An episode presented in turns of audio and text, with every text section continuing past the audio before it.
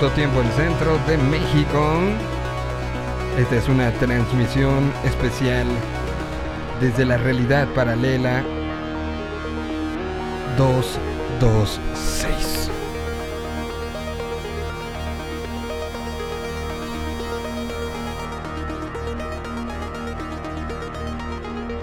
Una realidad que en este 27 de octubre ya tiene una serie mundial andando. Tiene un spin-off de la historia de Buzz Lightyear. Sí, el día de hoy lo presentaron como película que vendrá pronto. Tenemos a, un secretario de... Hablando de 1988 en algo que se le ha echado la culpa durante todo el tiempo y que aún así se, lava- se quiere lavar las manos tantos años después. No, no, no, terrible, terrible. Bueno, em, ¿qué más? ¿Qué más? Em, en, en Nuevo León se cayó un juego mecánico en una feria ganadera. Afortunadamente no hubo, no hubo nada que lamentar. Sí, cuatro heridos, pero, pero bueno, estas cosas que, que siguen sucediendo y siguen sorprendiéndonos.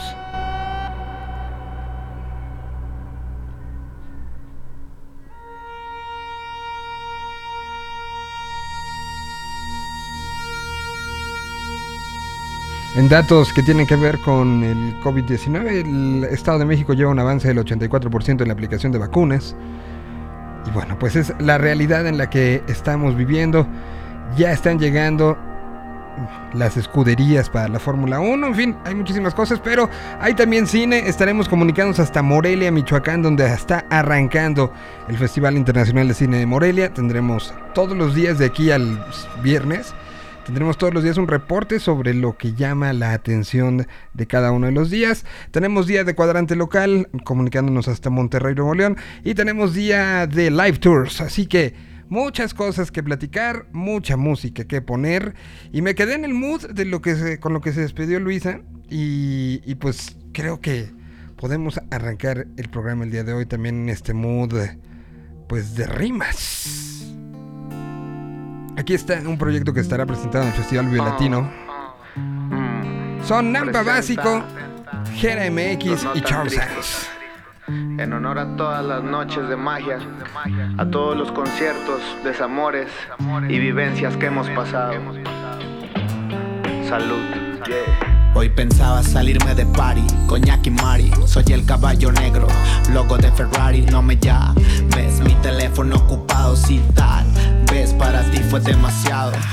Ah, viajando de lado a lado, pa' comprarnos esa vida que tanto te había contado. Te extraño los domingos, pero bueno, nada más. Tú me olvidas, yo te olvido y el mundo girando en paz. Wow, ese mm es de trofeo. Pero mira este diciembre, hasta lo pusimos feo. De los gritos y los celos, hace meses que soy reo. Y quien a mí me gustaba, los mismos que no la veo. El cielo se pondrá lila. Pa' los mensajes de amor, mi amor, se me acabó la pila. Mi cora de inocente o mi mente que no asimila. Que hace rato que a lo nuestro ya se le acabó la pila. Así sin más tú solo me rompiste De la nada desapareciste Hoy es otra la que me desviste Por eso mami ya no estoy tan triste Así sin más tú solo me rompiste De la nada desapareciste Hoy es otra la que me desviste Por eso mami ya no estoy tan triste Hace rato que tu cuerpo no combina con el mío. Vine a reparar tu ausencia mientras me arrope el vacío. Estoy medio dolido, no tan triste tu pelo de abrigo. Voy a cantarte como siempre mientras te arrastro al olvido. Pan comido para me alejarme. No olvido los tonos rosas de aquella tarde. Compongo por gusto propio y no para llenarles. Como no voy a ser un mártir si te vio por todas partes. 21 gramos de peso y soy de carne y hueso. No me quedo quieto, de pequeño siempre fue un travieso. Estar medio roto siempre es parte del proceso. Y extrañarte solo un poco siempre ser un buen pretexto. Mira, estoy viajando hacia aquella tarde. Un culo enorme le pedí que baile. Me gusta tocarte leerte en braille. Ya sabes por dónde vivo cuando quieras caer. Tus verdades me gustaban menos que tus mentiras. Y tu maldad está en la forma de caminar. Esos ojitos cafecitos que ya no me miran, pero no me hacen falta y hasta otra en tu lugar. Rotos para siempre, pero tranquilos, mamita está bien, ya no vivo al filo. A nadie le debo, estoy en la mía. Mis hijos están bien, mis cuentas al día y quejarnos no hay de qué. Igual encuentro el modo, es más de lo que soñé. Gracias a Dios lo tengo todo y quejarnos no hay de qué. Si igual encuentro el modo, es más de lo que soñé. Gracias a Dios lo tengo todo.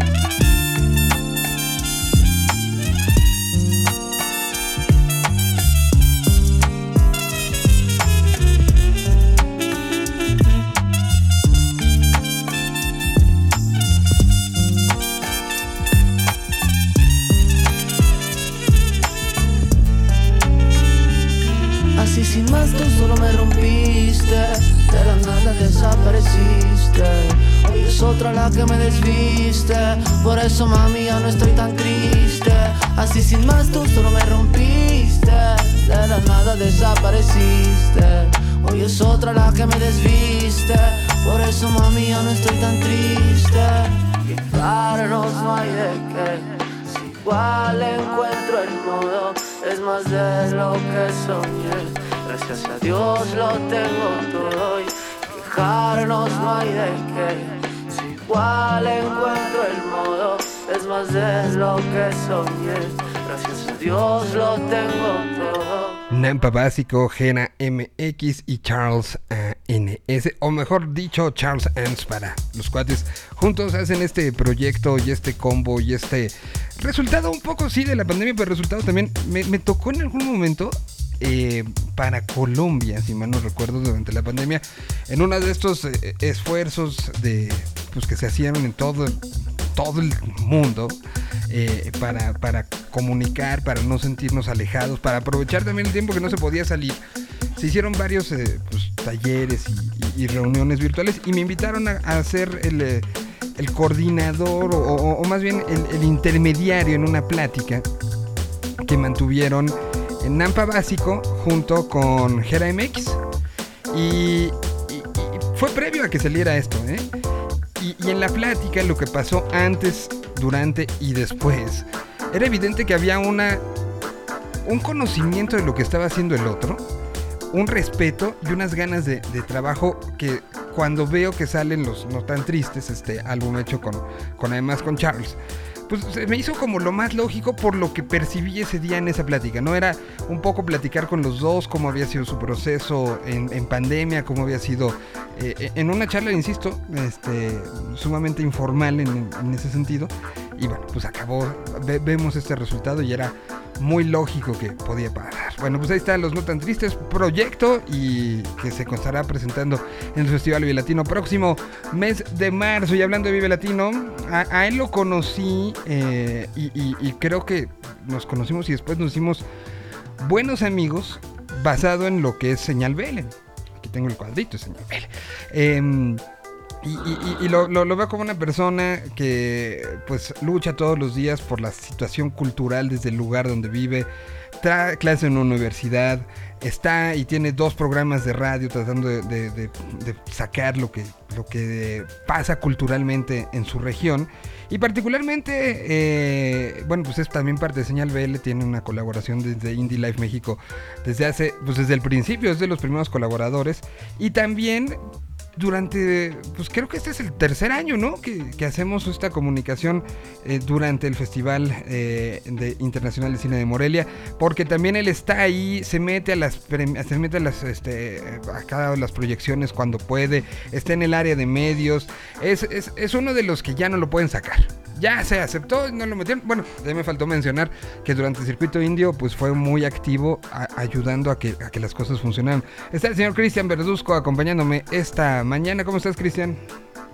¿Cómo estás, mi estimado Miguel? Eh, antes que nada, me disculpo si es que ustedes escuchan un ruido extraño, pero estoy, como dices, en la universidad. Ya regresamos a clases presenciales, pero justamente están impermeabilizando el edificio y al parecer lo que se escucha es un soplete. No sé si ustedes lo escuchan, pero aquí yo estoy eh, lleno de ruido, pero bueno. Eh, pues bueno, sí, tres años, tres años ya de hacer eh, justamente estas interacciones con el Festival Internacional de Cine de Morelia. Nosotros tenemos ya siguiendo este festival de 19 años que son, bueno, al parecer como unos 15 años, eh, los primeros 5 años, digamos que de fan, y los últimos 10 años, 11 años, pues bueno, ya como medio.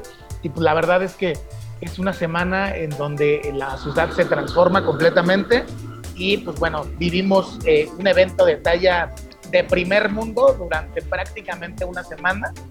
Y pues bueno, para los amantes de, cine, los cinéfilos, y pues bueno, incluso también para los amantes de la música, pues bueno, siempre hay, hay, hay, hay mucho que ver y pues bueno, ¿qué te parece si en esta primera...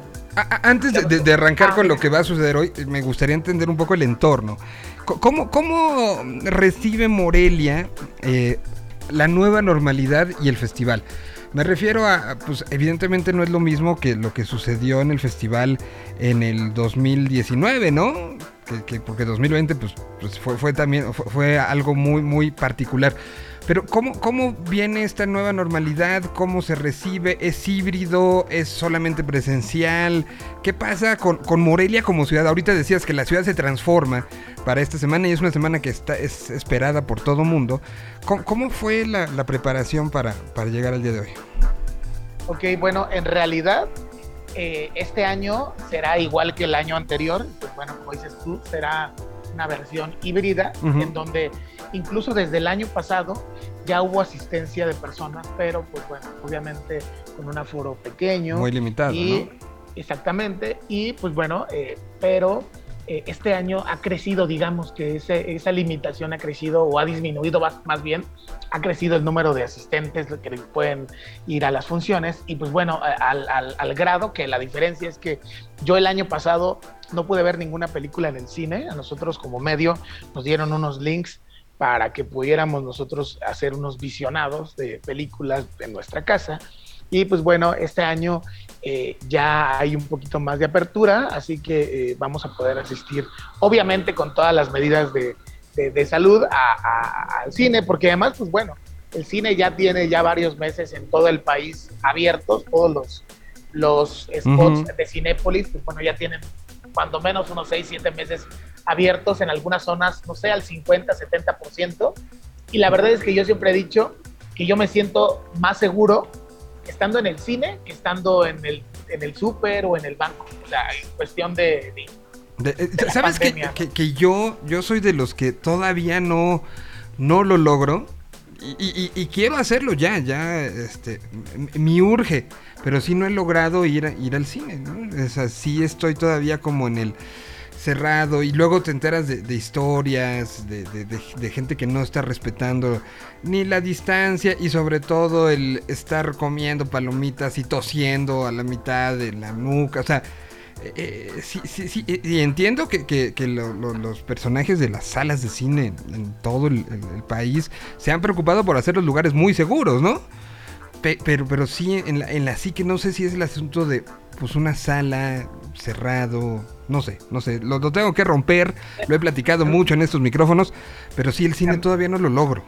En realidad, pues bueno, eh, no tienes gente, o sea, hay a los lados y adelante, o sea, a los lados hay dos, dos, dos sillones separados, adelante no tienes específicamente a nadie ni atrás, sino están intercalados para que adelante de ti, atrás de ti no haya nadie, más bien estén a un costado. Entonces, en realidad, como te digo, la verdad es que yo me siento más inseguro cuando estoy en la fila del banco, que todavía de repente hay algunas cosas que tienes que hacer fila a pesar de las apps. Cuando estás en el, en el, en el súper y estás ahí en la fila de para pagar y demás. Ah, yo, yo, sí soy de los que ve feo. Yo sí soy de los que ve feos y el del carrito de atrás se acerca mucho. Está pegadito, ¿no? Sí, así de, oiga, oígame. Sí, la verdad es que obviamente, pues bueno, todos, eh, o la mayoría, pues, seguimos cuidándonos, pero finalmente hay quien no. Pero la verdad es que yo debo decir que, que, ya, ya, ya podemos a lo mejor quizá dar ese paso. Se vienen muy buenas películas para final de año, digamos películas más mainstream. Y pues bueno, eh, seguramente habrá que, que, ir a ver alguna alguna de estas películas, no sé, el regreso de, la saga de Matrix, por ejemplo. Eh, bueno, la de los cazafantasmas. los cazafantasmas, que por cierto es parte de la selección oficial del festival. Es un estreno internacional que se supone que se, realizará dentro del festival. Y una vez que se, que, se presente acá, pues ya va a estar en salas, pero ¿qué te parece si te platico en esta primera eh, parte de los estrenos internacionales, de lo que vamos a vivir hoy para hacer como seccionar, o sea, qué es lo que vamos a ver hoy más o menos cuáles son los estrenos internacionales, que digamos que cuando menos en, mi parte es lo más esperado. Lo segundo más esperado, que a lo mejor podemos compartirlo mañana, es, pues bueno, los cortometrajes, perdón, los largometrajes en competencia, que digamos que es formalmente eh, eh, el, meollo del festival. Y pues bueno, el, viernes podremos hacer ya un resumen de todo lo, lo ocurrido. Así que pues bueno, eh, eh, esta es la edición número 19, el Festival Internacional de Cine de Morelia, en donde, pues bueno, eh, contarán con un jurado bastante bueno. de forma presencial estará acá el director alemán Volker Slondorf y Mark Cousins, que, pues bueno, son directores muy, muy reconocidos, al igual que Philippe Claudel, otro, otro director francés. Y pues bueno, qué película va a ser la inaugural. El día de hoy, a las, en punto de las 7 de la noche, eh, vamos a estar ahí presentes en la sala 4 de, de Cinépolis del Centro, aquí en Morelia, para ver la película Annette, que es eh, eh, la película que será, digamos que la encargada de inaugurar el festival. Esta película es dirigida por Leos Caras y pues bueno, este director francés tiene eh, varias películas eh, muy buenas. Eh, su, digamos que su ópera prima se llama Chico, conoce a Chica, es, muy buena. Y pues bueno, su anterior película, Holy Mothers, en 2012, es, digamos que le antecede a este trabajo. Musicalmente, ¿cómo podemos ligarlo para que más o menos la gente que a lo mejor no es tan cinéfila, pero sí es más melómana? Pues bueno, en 2001, León Caras dirigió el videoclip de New Order de la rola Cristal. Y en 2004 eh, dirigió el video eh, Tout le monde de Carla Bruni. Así que también incluso, pues bueno, tiene, tiene pues eh, trabajo musical y además de esto, pues es, es actor, ha estado en varias películas eh, francesas, no muy famosas, pero bueno, esta película de Annette está protagonizada por el señor Adam Driver, que pues bueno, ese ya es más conocido, lo conocen por ser eh, Kylo Ren en esta saga final de, Star Wars. Y pues bueno, estará acompañada de la actriz Marion Cotillard, que pues bueno, esta actriz francesa la podemos ubicar particularmente el año pasado estuvo en la película de Doolittle, también en el 2017 en la de Rock and Roll y pues bueno, quizá a lo mejor de sus películas más, más famosas, Macbeth en 2015 y pues bueno, en el 2012 eh, eh, El Caballero de la Noche asciende. Así que esta eh, bonita francesa será también protagonista de esta, de esta película. Ella es la que era novia de este en esa película de Batman, el, doble cara. Así que, pues bueno, para que les llegue la imagen eh, visual a su cerebro a través del audio. Y pues bueno, ¿qué otras películas estamos esperando? Eh, bueno, la, de hoy, lo de, de, Adam Driver, hay apuestas a ver si se quita la camisa, ¿no? Eso es, eh, este. pues, y creo que sí, porque además entiendo que es una película romántica, que pues bueno, tiene ahí una onda como de medio de comedia, y pues bueno, eh, él, en realidad, él, él como tal eh, es un estando pero en el personaje, se llama Henry, y pues bueno, seguramente se va a quitar la, camisa. o sea, digamos que. Como, lo acostumbra hacer en todo. Internacional es el Marta Higareda. del cine internacional. Sí, no, no, no. O sea, es, es, un poco como, como René Residente, ¿no? A, la primera provocación fuera playera desnudos innecesarios, pero bueno, finalmente habrá quien seguramente lo agradezca. Este, pues, este. Sí, sí, sí, muchas chicas que seguramente les gusta Adam Driver, así que, pues, bueno, no pueden perderse esta película. Y ahí, les voy a platicar un poquito de, las películas que están, eh, digamos que en espera, que son las que yo más estoy esperando, y una de ellas es eh, la película de Wes Anderson, que igual ubican a, Wes Anderson mm, por... Un genio. Eh, no sé, por ejemplo, El Gran Hotel Budapest. que Wes ¿En serio tu primer... Tiene una manera muy particular de hacer cine. ¿Tu primer referencia de Wes Anderson es Hotel Budapest? No, no, no, tengo nada, nada contra... la última referencia, ¿no? No, hay, hay, muchas y particularmente... Pero yo debo decir que a mí Hotel Budapest me gusta mucho también. Es muy buena, sí, sí, sí. La de los niños estos, la de eh, Moonrise Kingdom, la de los perros también que fue animada la verdad es que, bueno, tiene muy buenas películas, pero quizá la mejor su película más conocida es El Gran Hotel Budapest. Y en donde podemos. No creo. Yo creo que, yo creo que Los Tenenbaum es más conocida. Fíjate que, o sea, es, es, es más de culto quizá, pero lo que ha permitido es que eh, cuando salieron los Tenenbaums no había todavía plataformas digitales, ahora con las plataformas y con el contenido eh, de estas películas como lo Grand Hotel Budapest en plataformas como creo que estaba estuvo en, Amazon Prime, entonces creo que puede ser eh, más posible que la gente lo, conozca más por ahí. Pero bueno, finalmente una de las cosas que más me encantan de, de, Wes Anderson es su estructura visual.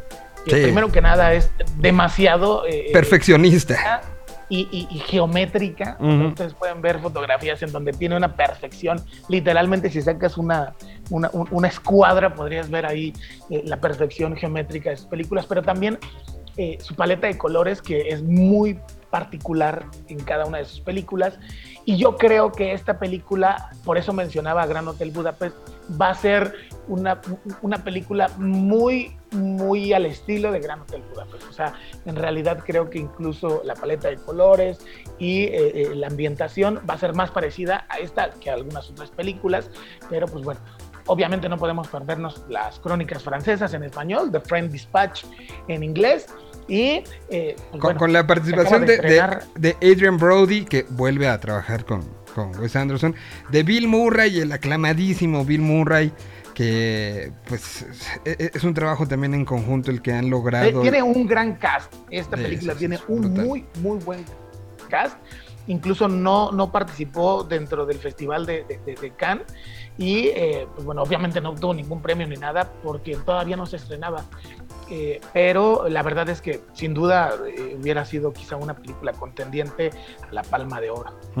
Eh, ¿Esta película cuándo la pasan? Esta es mañana, el estreno acá. ya se estrenó la semana pasada de forma internacional, en México no se ha estrenado, pero a, partir de este fin de semana, después del estreno acá jueves, estará en todas las salas de, de, Cinépolis.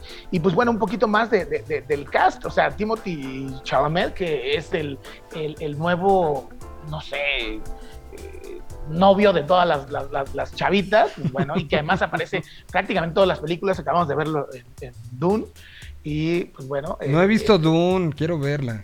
Eh, es buena, debo decir que, a veces es medio pesadita en algunos momentos y, necesitas verla así como que con toda la intención de no tener sueño porque si no probablemente vas a dormir, pero es muy buena y creo que están haciendo algo algo que se acerca a lo mejor a, no sé, alguna de las sagas de Star Wars, que, que, porque bien, ya, ya, ya, ya, dijeron que viene una segunda parte de, de, de, Dune, y además, pues bueno, seguramente será una trilogía, eh, pero cheque nada más este cast, o sea, ya dijimos a Timothy Chalamet, a Bill Murray, a Adrian Brody, el, el pianista, pero pues bueno, a ellos se les une eh, Benicio del Toro, eh, Frances McDormand, que acaba de ganar hace bueno, si no, si no mal recuerdo, el año anterior ganó eh, la mejor actriz por Nomadland. exacto. Eh, Owen Wilson, este de la que, también, que también eh, la, combinación Owen Wilson con que junto con y, que creo que los dos han crecido juntos de una manera excepcional, ¿no? Wes Anderson junto con, con, con Owen han sido ya ¿cuántas películas? ¿Tres? ¿Cuatro? Creo que tienen tres. Eh, de, hecho, eh, digamos que es así como las chicas Almodóvar. El, Ajá, igual que eh, Jason Schwartzman, que también aparece en todas. Está Elizabeth Moss, está William Dafoe. También, está Christopher Waltz también. No, no, Edward Norton. o sea, el cast es impresionante. Nos brincamos acá a Tilda Swinton, esta ah, claro. mujer que es súper camaleónica. Pues bueno, la verdad es que el cast es increíble. O sea que Angela Houston. Por eso, por, e, nada más por el cast, simplemente deberían de verla. Nada más por ser una película de Wes Anderson, deberían de verla. Y pues bueno, la cosa es tener, digamos que a lo mejor una alta expectativa y que probablemente luego esa expectativa no, no, no sea cumplida, pero la verdad es que el papel está para hacer una gran, gran película. Otra película que fue eh, la, la ganadora de la Palma de Oro es la película de Titán, eh, la cual, pues bueno, esa ya vi, discúlpenme, pero me adelanté porque no conseguí boletos para el festival, pero la vi en una plataforma de esas, de esas oscuras. eh, y, y, lo, y, lo, lo, viene a decir, o sea, no me importa, estoy yendo es, el festival. Ver, cuando eres cinéfilo, cuando eres o sea, sí intentas hacerlo de la forma correcta, pero a veces no se puede. Y entonces ahora, como dices, bueno, pues no vamos a ir necesariamente al cine. Y este, este tipo de películas que probablemente a lo mejor no sean necesariamente para ver en el cine. Pero, eh, pues bueno, les recomiendo ver Titán. Si les gustan películas un poquito más grotescas, un poquito... Bueno, esta, esta directora de, de Titán es eh, Julia Ducournau. Y ella fue la directora de la película Row o acá en México le pusieron, creo que le pusieron grave o le pusieron crudo. Y si ya vieron esa película y les gustó ese, ese, ese tipo de, de, cine medio de horror body horror y demás, bueno, vean esta película porque sí está eh, grotescona, es más 18. Y, eh, y, pues bueno, pero es, es, muy buena, tiene una dirección increíble, tiene unos planos secuencia geniales. Y eh, pues bueno, fue la ganadora de la Palma de Oro, así que pues bueno, seguramente no, no, no es una o sea, es una película bastante recomendable. Y finalmente, el eh, otro estreno, o otros de los estrenos que estoy eh, eh, esperando, es justamente la película de Memoria, la cual, pues bueno, esta ganó eh, el, gran, el Gran Prix, o sea, el, el, el premio al mejor director. Uh -huh. Esta película está protagonizada por, espérame tantito, porque esta no me la sé, así como que también. Estás, por, eh, eh, Tilda, no. Tilda, Swinton. Tilda, Tilda, Swinton, sí. Y pues bueno, esta, esta película, como les dije, bueno, pues su, su, su director eh, ganó el, el, la palma, no, no la palma, perdón, el Grand Prix, que es el premio al, al mejor director en, pues bueno, en el Festival de Cannes. Y pues bueno, él se llama, a ver si lo puedo pronunciar, Apichatpong eh, Werasetakul. Él es el director de la película. Y el guionista. Es un tailandés. Uh -huh. eh, es una coproducción. Colombia, Tailandia, Reino Unido, México, Francia. Eh, o sea, sí, sí, hay como de todo, todo metido aquí, ¿no? Y, y, y, y bueno, dicen que está está muy buena, para esa también alcancé película, digo, para, también alcancé eh, eh, accesos. Y pues bueno, digamos que esos para mí son los estrenos más importantes. Hay algunos estrenos de películas eh, nacionales, que eso pues bueno, si te parece, lo dejamos para el día de mañana. Me parece perfecto. Para no andar mezclando información. Y pues bueno, eh, ahí va a venir, eh, van a venir invitados importantes. Nada más iba a mencionar de una, de, de, de, de, una, musicalmente hablando, de una película que se estrena que se llama Los Hermanos Sparks. Y pues bueno, no sé si, si, si la gente de aquí de tu, de, tu, es, de tu programa de radio ubica a The Sparks Brothers, esta banda que pues bueno, durante épocas, digamos que eh, pues un poquito más, más antiguas, más noventeras, eh, hicieron música y pues bueno, particularmente esta película habla, como dice aquí la, la sinopsis, como una banda de rock puede ser exitosa subestimada, muy influenciable y criminalmente ignorada al mismo tiempo.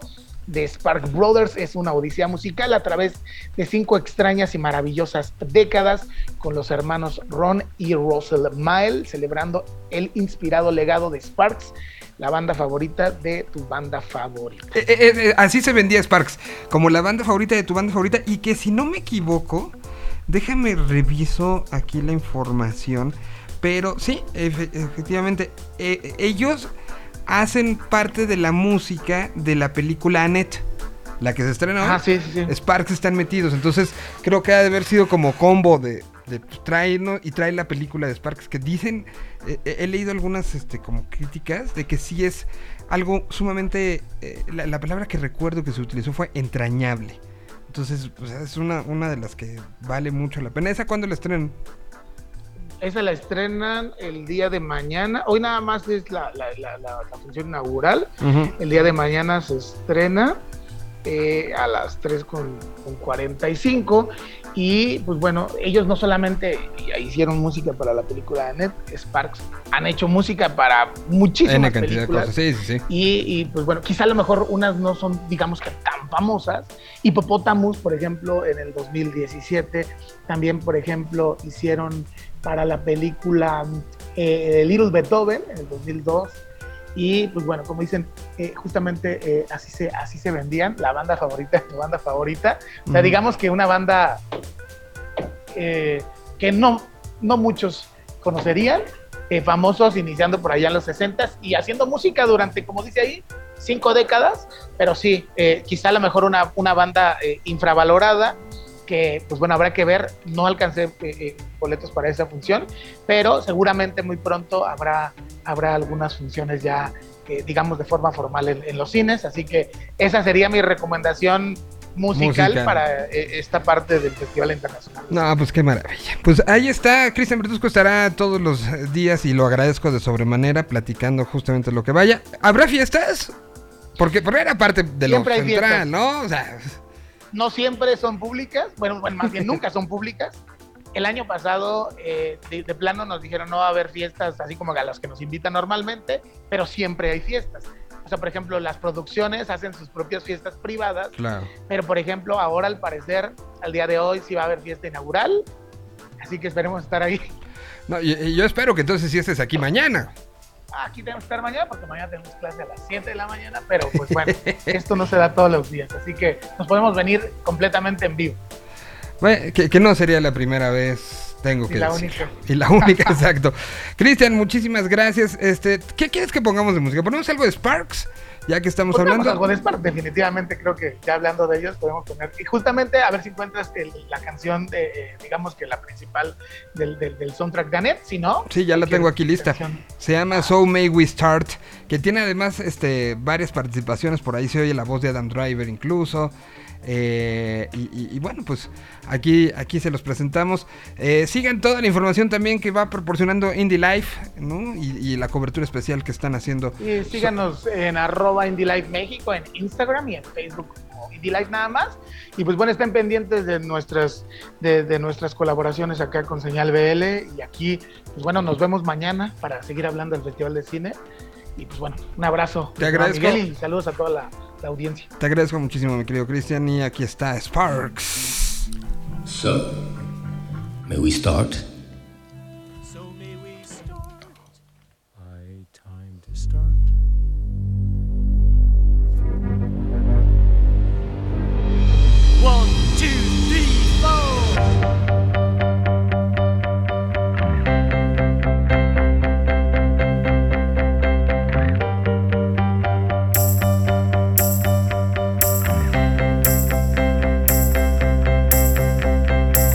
So may we start. So may we start. It's time to start. High time to start. They hope that it goes the way it's supposed to go. There's fear in them all, but they can't let it show. They're underprepared, budget is large, but still, it's not enough. So may we start. May we start. May we, may we now start. So may we start. May we start. May we, may we now start. It's time to start. May we start. May we, may we now start. My time to start. May we start. May we, may we now start. We fashion the wall, a wall built just for you. A tale of songs and fury with no taboo. We'll sing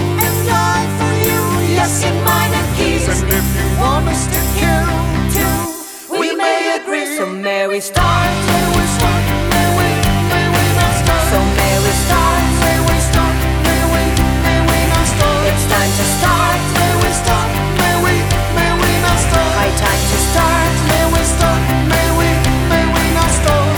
So close all the doors and let's begin the show. The exits are clear. The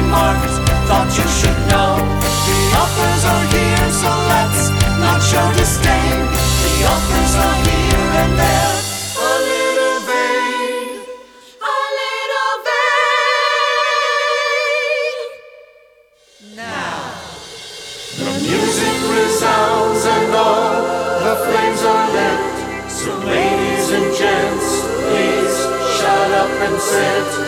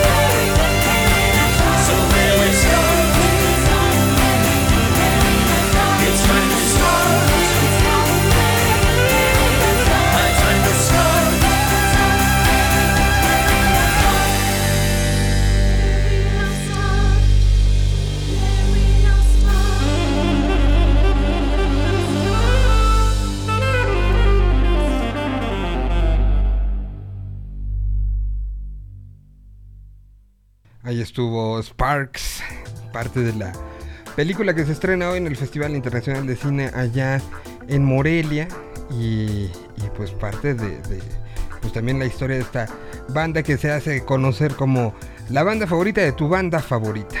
Ahí estuvo este que hoy se estrena Annette y bueno pues eh, yo, yo sé que lo de la banda favorita de tu banda favorita, en el caso de Chayo es Pavement, no es Sparks, pero. pero bueno, total. ¿Cómo estás, Chayo? Saludos hasta allá. Querido Miguel, gusto saludarte. ¿Te gusta Sparks?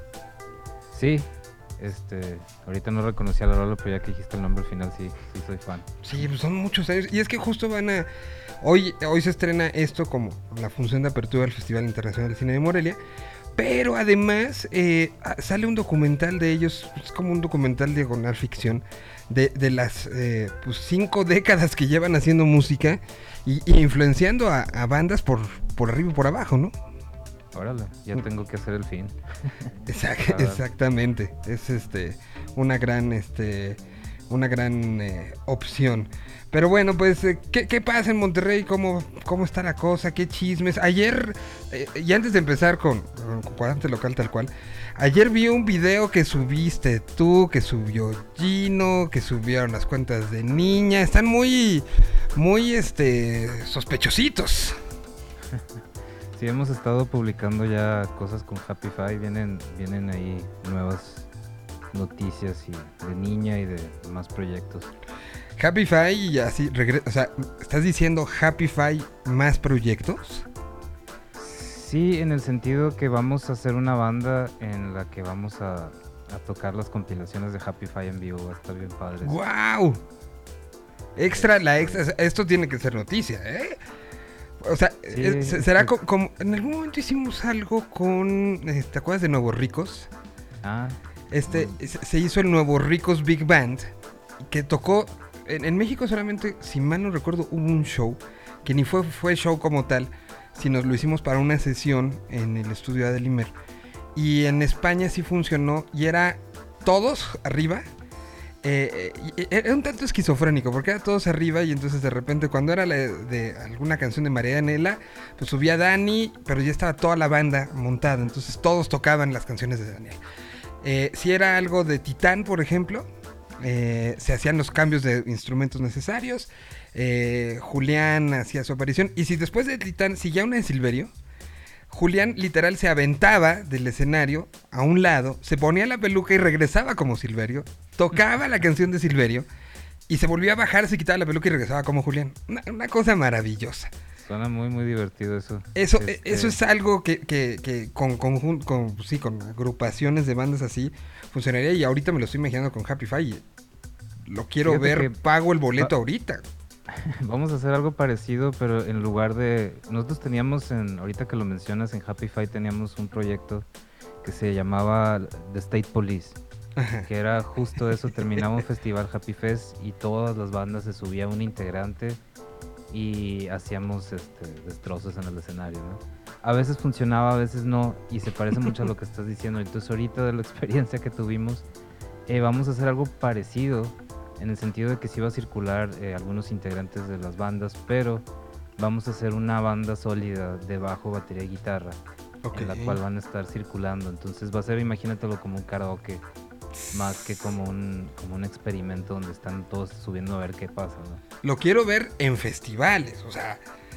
Sí, no, no, que- que- o sea, porque ¿quiénes podrían entrar como, o sea, de poder se puede, cualquiera, ¿no? O sea, pero, pero en esa justificación bajo Capify, pues es un- una cantidad de, de proyectos muy grande y muy abierto, ¿no? Sí, es, es una de las cosas que hemos estado trabajando. Ahorita lo estoy trabajando con Bosco Benavente de Quiero Club. Y estamos este, pues, experimentando así de que ponemos esta rola a la compilación de Happy, este, ¿qué les parece? ¿No? Las rebotamos.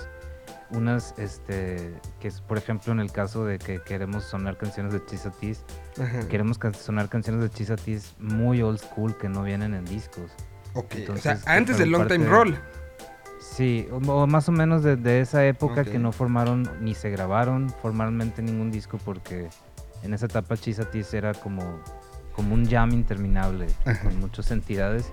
Entonces unas de esas canciones se quedaron ahí perdidas, pero para los que íbamos de público eran, eran celestiales. O sea, estar echando una chela y escuchar a Chisatis tocar Police, por ejemplo, era una, era una cosa que disfrutábamos bastante acá en Monterrey.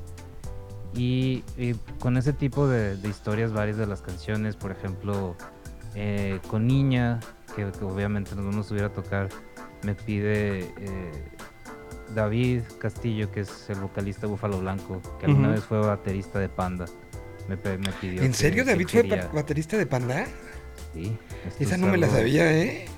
es- él fue de los no sé si el primero o el segundo, pero fue un tiempo largo, más de un año yo creo, baterista de Panda. Wow. Este, y él me pidió tocar con, cuando toquemos Niña que él toca la batería, lo cual va a ser como, como así como te ves de sorprendido, para mucha banda le va a sacar de onda que el vocalista Búfalo Blanco también es baterista. Yo lo conocí baterista, de hecho. Ok. Y, y- y bueno, es que Niña también podría tener a medio Monterrey tocando con ustedes, porque medio Monterrey ha pasado contigo, güey.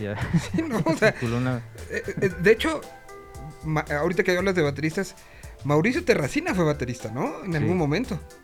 Eh, con él hicimos canciones eh, bien chidas como, como la que estrenamos el viernes que es Punk Robot. Eh. La sacamos llameando en donde, en donde él tenía su cuarto de ensayo ahí en San Pedro, Nuevo León. Y en ese entonces era Adrián Guardia, yo, eh, Beatle de Quiero Club y Ma- Mauricio Terracina en la batería. Era una agrupación bastante bizarra, estaba muy interesante. Y Divertida, sobre todo, ¿no? era muy divertida. Yo le tengo unos recuerdos bien bizarros, por ejemplo, de estar en ese cuarto con estos personajes y de repente que entraba John Leguizamo al cuarto de Mauricio y tener una conversación con todos ahí, así como que así me, me tronó tantito el cerebro de, de esa alineación. Cada vez que pienso en ellos me acuerdo de este evento. No, qué- qué grandes historias.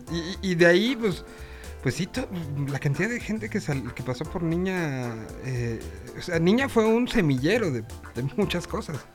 Sí, y, y también nos, nos produjo, este, por ejemplo, Alejandro Rosso, Chetes, este, han pasado, este, si no han tocado en la banda, han estado involucrados directo o indirectamente, nos han ayudado bastante, y de músicos también, un chorro de amigos han pasado por ahí, eh, y nos han hecho super versiones de nuestras rolas, por ejemplo, Flick también nos hizo un cover de Arena Azul bien, bien interesante, donde la cambió de tono, muy bueno.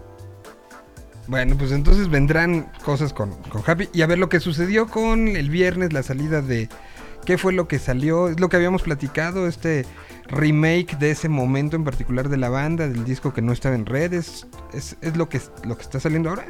Sí, estamos este, publicando tracks que estamos regrabando porque los masters no son de nosotros. Esta vez nos tocó grabar Punk Robot y lo volvimos a grabar de cero y nos gusta bastante porque muchas veces eh, las grabaciones de antes no estábamos tan involucrados en, en este punto de nuestra carrera musical. Estamos involucrados al 100 en todo, ya sabemos mezclar, masterizar y cuánta cosa.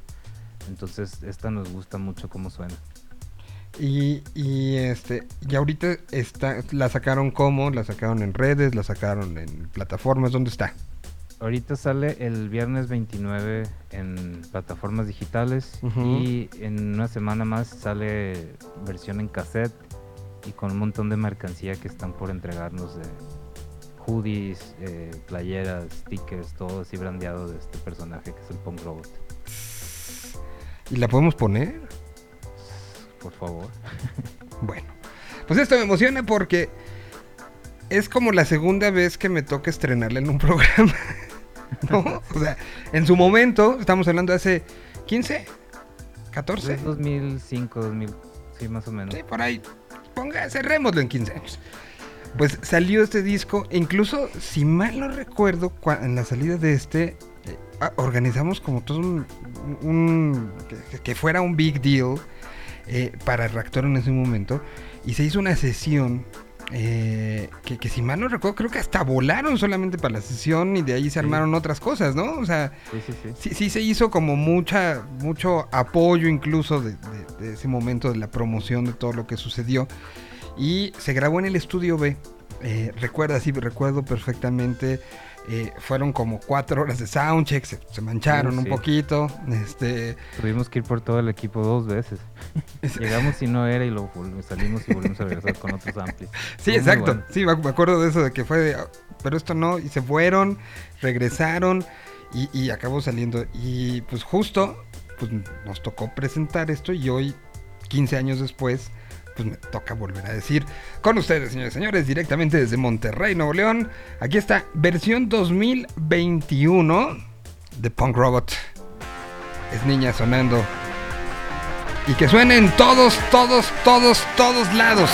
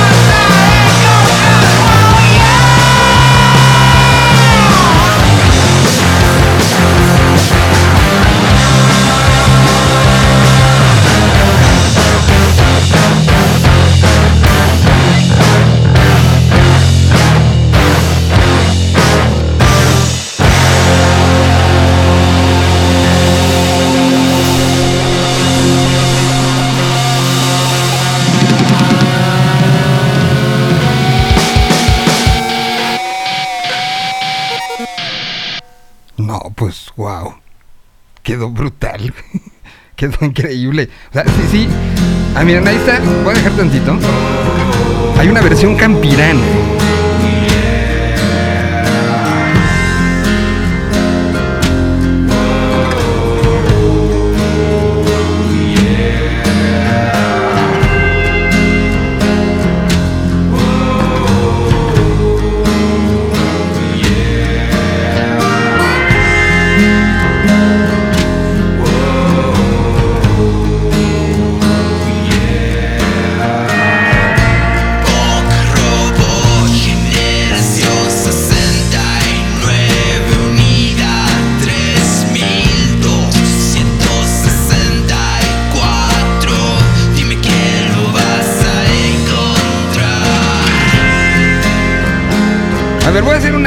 Pregunta muy personal, amigo mío.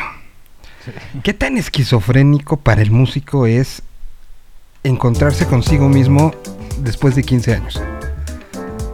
Eh, muy interesante pregunta. Es algo que deberías eh, como estar consciente siempre, sie- siempre que estás reinterpretando música de otra gente, incluso la tuya, como atinarle desde el principio, porque si, si no le atinas desde el principio, te puede dar estas cosas como esquizofrenia, donde ya no te reconoces quién compuso una Cla- cosa. claro, o sea, es, es- o sea, si, si de repente un ejercicio, que, que es lo más cercano que yo podría co- como, como decir es, en mi caso es oír un programa de hace 15 años y, de repente hace unos cuantos días me pasaron una copia del primer podcast que hice para Vive Latino en 2006 creo. Y lo escuché y sabía que era yo. Recordaba incluso la cabina donde lo grabé pero oyéndolo no era yo. O sea, la, inflexión, la forma de acercarte, la forma de hablar, la- las palabras que acompañaban eh, la idea. E- e- Es algo, y, y me quedé como con ese trip, y ahorita que oigo esto, por eso dije, este, eh, ¿qué, qué tan difícil es? Porque, porque al final es enfrentarte con, en una máquina del tiempo contigo mismo. E inténtenlo Sí. ustedes que nos están escuchando con sus tweets váyanse para atrás, para atrás, para atrás, para atrás, para atrás en su, en su propio eh, historial. Un año, cinco años, lo que ustedes quieran. Y traten de ver al que escribió o la que escribió ese tweet. Y compárenlo con ustedes. Es, es un ejercicio sumamente intenso. ¿no? Y, para Sí, ustedes me imagino que haber sido fuerte, intenso, emocionalmente. Pues, ¿cuánto ha pasado en 15 años en las vidas personales de ustedes para llegar al hoy? ¿no? Sí, es, es bastante difícil, pero una de las cosas que me siento muy eh, afortunado de que, de que desde que empezamos a hacer las bandas hacíamos muchas cosas teatrales. Entonces lo teatral envejece muy bien, entonces pasan 10 años, 15 años y sigue siendo una historia así eh, que te la tienes que creer y actuarla.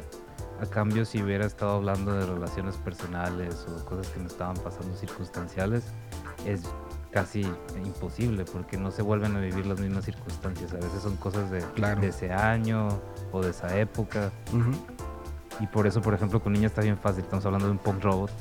Van a pasar otros 30 años y va a seguir siendo algo de sci-fi interesante, es como Star Wars o algo así. Claro, claro. Pe- pero con un aproximamiento diferente, ¿no? O sea, desde la parte técnica, eh, incluso con que ese fue un disco muy, muy poco low-fi, ¿no? Eh, Este, por el estudio, por productor, por las posibilidades que hubo de instrumentación, de, de propio equipo. Pero pues hoy muchas de esas cosas me imagino que las sentiste como pequeñas, ¿no? Sí, ahorita ya podemos decir, este, necesito una orquesta y vas y la consigues en sintetizadores o con samples o de plano también puedes mandar pedir grabar a una orquesta de verdad. Ahorita es, es muy fácil, eh, bueno, es accesible, no muy fácil. Eh, convocar este tipo de situaciones, lo cual hace que las producciones no tengan límites. Está, está muy interesante eso. Y, y- y- hoy que estamos como en este tema y que además tú estás como muy clavado en el tema de la valoración y, ponerle un precio y ponerle un, pues un, valor a digitalmente si quieres, pero a, a momentos, pues un poco esto en la historia de- de la música contemporánea en Monterrey, pues tiene este doble valor, porque es una cápsula de tiempo inmediata al pasado, recuperada desde hoy y vista desde hoy, ¿no? O sea, sí, acaba teniendo eso, es un- una revisión de 15 años en la historia de la música contemporánea en Monterrey. Sí, es, le atinaste en- es, es justo eso. Y creo que muchas bandas eh, hacen esto en algún momento de su, de su carrera donde retoman proyectos que, en los, que cuando los sacaron no tenían los medios para lograrlo. Entonces hacen remasterizaciones, este, remixes, este, nuevas versiones, etcétera. Y con el caso de nosotros, este, tenemos tenemos música que estaba así como eh, atrapada en este tipo de negociaciones con disqueras o con o con situaciones, por ejemplo, que no teníamos presupuesto. Entonces se quedaban ahí atoradas y ahorita que tenemos más flujo, pues queremos así como moverlas. Yo creo que, que esto le está pasando mucho a las bandas así que duraron de los noventas para acá. Y, y que bueno, pues un poco es eh, la razón por la que Cuadrante Local empezó a escribir, eh, a existir, ¿no? O sea, un poco esta recuperación y esta darle el valor a, a la historia para entender el entender el ayer para concentrarnos en el mañana un poco.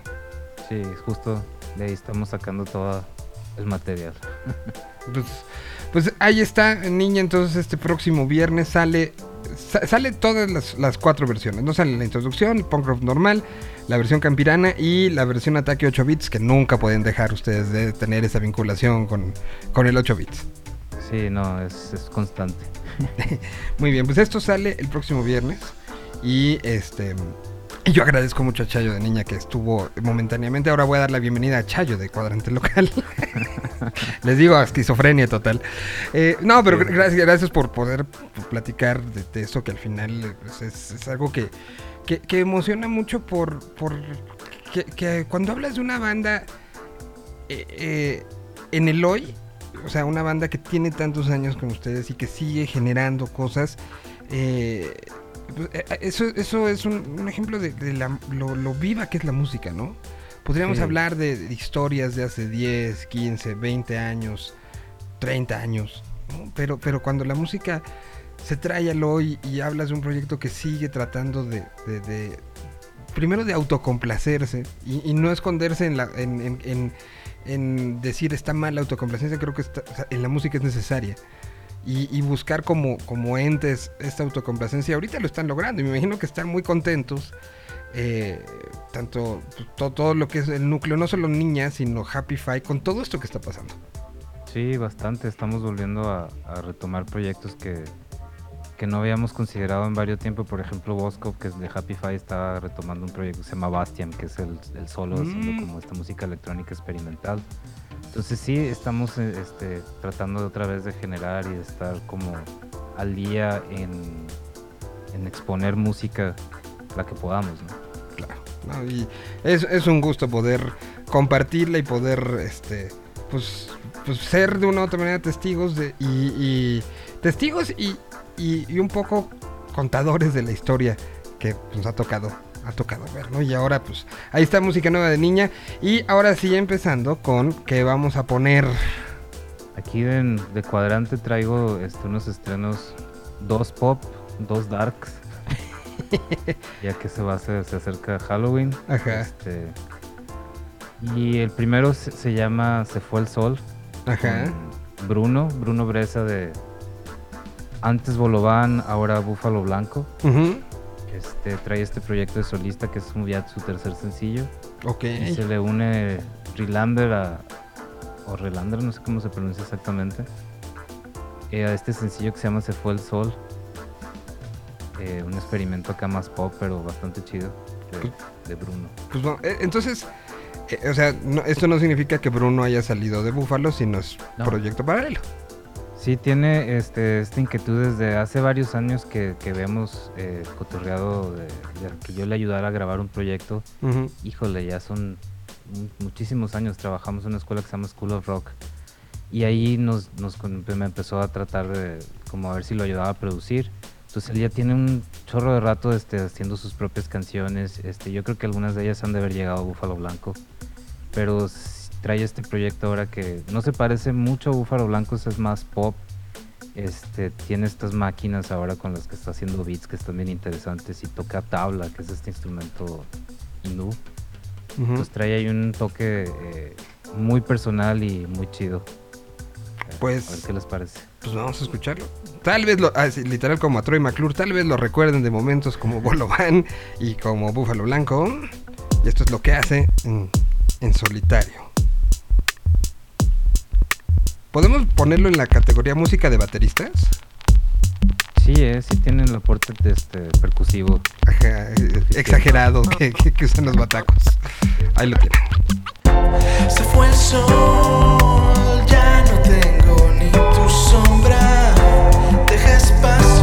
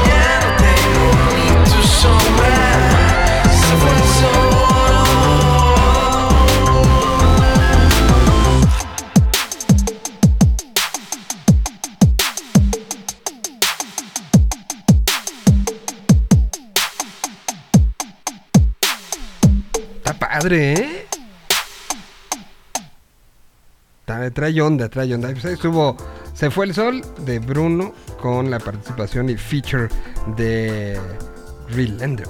Sí, es así, ¿verdad? Sí, está interesante, sí. Me, me llama la atención así como entre las propuestas de rock, esto es así muy, muy fresco escucharlo, como la mezcla de, entre hip hop, RB y rockero. Sí, tiene, tiene estas progresiones melódicas muy RB que, que, que lo hacen como apapachador. Pues muy bien. ¿Con qué seguimos? Tenemos aquí, quiero hacer un men- una mención a- al Festival Muerte. Ajá. No sé si han, han platicado de esto. De No, no, no. El festival es, acá en la casa, ¿cómo se llama? Casa 881. Este, van a tocar Los Viejos. Y me contactó una banda que, se- que me llamó mucho la atención, se llaman Menos Humanos. Ujú. Este, tocan este Doom, Shoegaze, Post Metal. Es interesante. Y entonces me- A- a- lo que así, se, se autodescriben. Doom, shoegaze, post-metal. Sí, me contactó la vocalista a través de Cuadrante Local, se llama Carla Moody. Y me, me- me mandó esta banda y de, entrada sí lo vi y dije, ah, pues es una banda de metal por, por, el, por el, digamos, el roster del, del Festival Muerte que son los Serpi- Serpients. Ujú.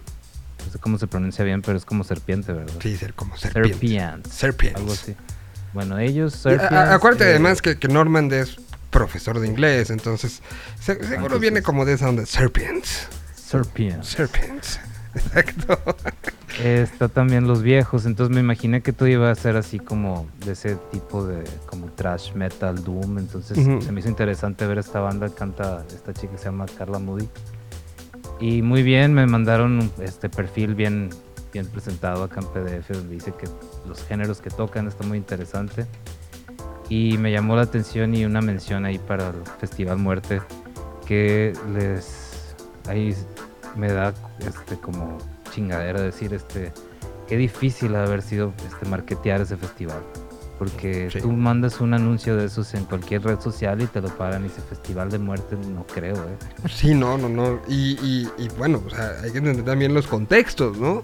Afo- Sí. O sea, de una u otra manera está cerca de Día de Muertos y eso puede ser como la salida. Pero esto, le pones un festival así en mayo y te lo banea los algoritmos de, de manera Sí, brutal, ¿no? O sea, es muy difícil marketear entonces este ahí salud para ellos que lo han de haber durado yo le hubiera puesto festival calaverita o algo este, para Festival Oscuro Calavera.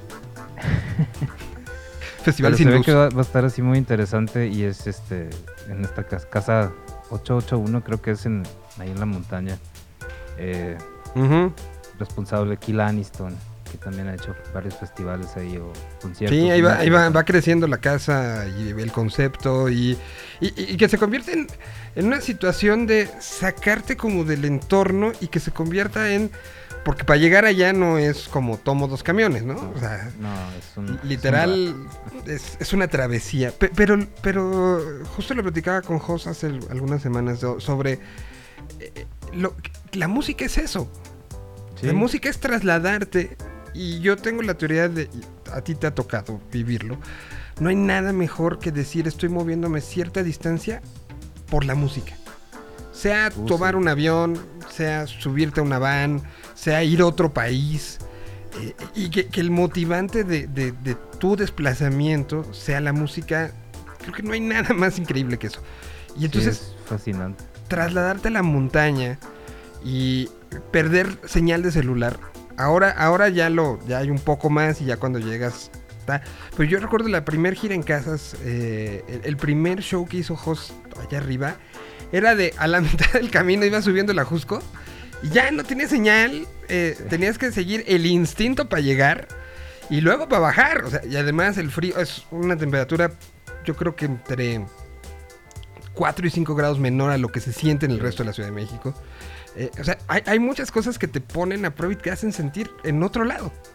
Sí, eh, yo también ahí conocí con, con el Hugo, ahí le mando un saludo. Me, me llevó el primer tour allá a la Jusco. Ajá. Y sí- era, era un compromiso, ¿no? O sea, voy a la Jusco a esto, o sea, Exacto. te vas a tardar una hora y cuánto en llegar y igual de regreso, ¿no? Ujú. Entonces está muy interesante el viaje y está muy interesante lo que están haciendo ahora de, pues es como la experiencia fogata, ¿no? Ya sea, yo pensé que iban a ser puro, puro evento así de guitarra acústica campirana, pero no, o sea, No. este se va a dejar con todo el rock, está muy muy bueno el lugar y la locación. Sí, no, y sé, sé de los que, que hay planes ahí de, de cosas a futuro y, y si se acaban dando será creo que algo espectacular porque se convierte en uno de esos lugares épicos, ¿no? O sea, Sí, que, está que- para que le ponga un hotelito y que haga la experiencia del rock completo. Esa- o sea, que- bueno, en, en ese primer eh, primera ocasión que hubo como la gira en casas, recuerdo que tocó Roy, tocó Jos, creo que Rata con a veces siempre. eh, en fin, eran como varios. Y hubo, o sea, llegabas y en la parte como trasera de la casa, el patio, donde ahora está todo el, todo el, montaje de casa 881, estaba lleno de casas de campaña. De Ah, gente que había decidido pasar hipotermia, pero, pero, pero pasarla ahí, ¿no? Y, eso la- es compromiso con la música, ¿no? Sí, Al toda la experiencia campirana, si quieres, pues se puede. Totalmente. Pues vamos a escuchar a Menos Humanos. Eh, la canción se llama Destino Negro. Y, y- yo sé que cuando uno da estas descripciones y que a veces son puestas por las propias bandas, generan, generan curiosidad de esa que, que dices, a ver, orejita. Entonces era Shoegaze, ¿qué más? Doom Metal. Doom Metal. Pues, ¿cómo se juntarán las tres cosas? Así, miren. Distorsión, distorsión, distorsión.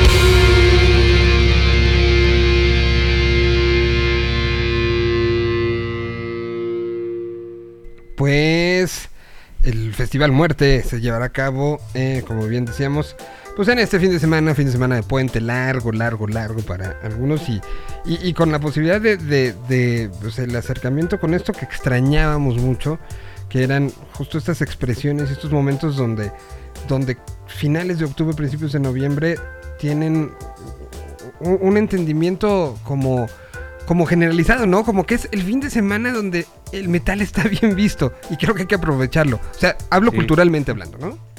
Sí, es, es el donde se vale malandrear, Exacto. vampiro y, y rockear. Exacto. Y, y que hay grandes exponentes y, y- e, e insistimos, ¿no? Es creo que muy, muy significativo. El fin de semana pasado hubo eh, un el primer evento en el, en el Circo Volador, este lugar histórico y que ha sido también casa de, de lo oscuro. Eh, pues para mí fue muy significativo que el mismo fin de semana que Bauhaus hacía como el regreso oficial en la Ciudad de México de muchos shows de, de cierto tamaño, el Circo Volador abriera y abriera con bandas como San Pascualito Rey. ¿no? O sea, no sabía. este, y se llenó y hay imágenes increíblemente buenas y pues eso habla de la resistencia y de- del compromiso que también hay con, la, con el propio entorno de, de estos lugares y de estas escenas, ¿no? Sí, el circo volador yo lo extraño mucho. Ahí, ahí, con, ahí vi en vivo a Anthrax. A Anthrax. Sí, bien bueno. Nunca los había visto en vivo y eso que había estado en festivales donde tocaban ellos, pero no había tenido chance así de verlos de frente, así de. Y, y el circo volador te los pone literal de frente. Yo, yo me acuerdo de un show de PJ Harvey ahí, que también fue hipnótico. El- primero de, Mars Volta en la Ah, Ciudad sí, de México. memorable, sí. También fue memorable. No, gran lugar el circo volador. Bueno, ¿qué seguimos? Eh, un poquito más, más pop. Este, no sé si esto ya la pusieron allá. Esto no es de, no es de mis tierras, pero es de. de- De, de Hasta tierras donde también- sugerencias. hace tanto frío como en el Ajusco. esto- esos Ruby Tate son de Toluca, ¿no? De Toluca, exacto. Está bien buena la canción, tuve- sí. Nunca tuve claro si eran de Toluca o de Ciudad de México. No, Pero son bueno de Toluca la Bella. Yeah. Y, y- y, pues han, han ido creciendo y eh, e- es una banda que tiene esta, desde que los recuerdo, está esta parte de experimentación de muchos, este, muchos pads, muchos espacios como muy abiertos y que son llenados como con capas. Sí es una, una banda que, que y, y- y- pero que tiene una melodía pop en el centro muy, Sí. muy clara. Lo hacen y lo hacen muy bien. A mí me gusta Sí, mucho lo tienen que muy, muy buen gusto para hacer estas canciones de pop, este, dreamy, así, Ujú. muy padre.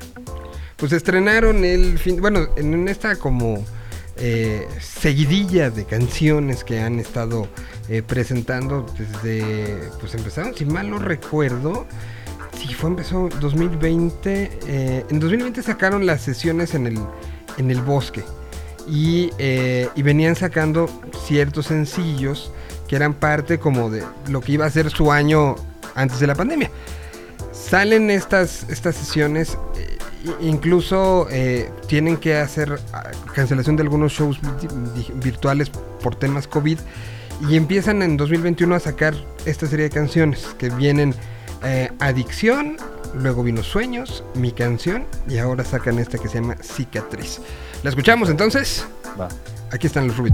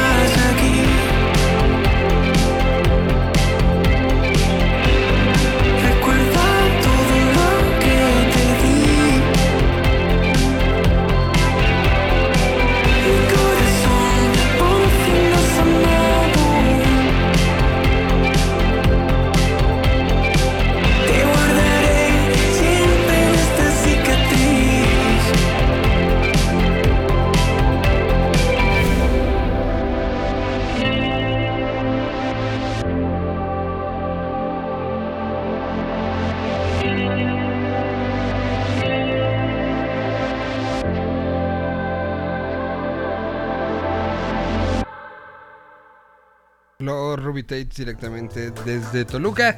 La canción salió el pasado viernes, se llama Cicatriz y hoy está en la lista de cuadrante local, que pues es una lista que se va consolidando y que ya la tienes arriba como pública, lo que tocas aquí las Sí. semanas.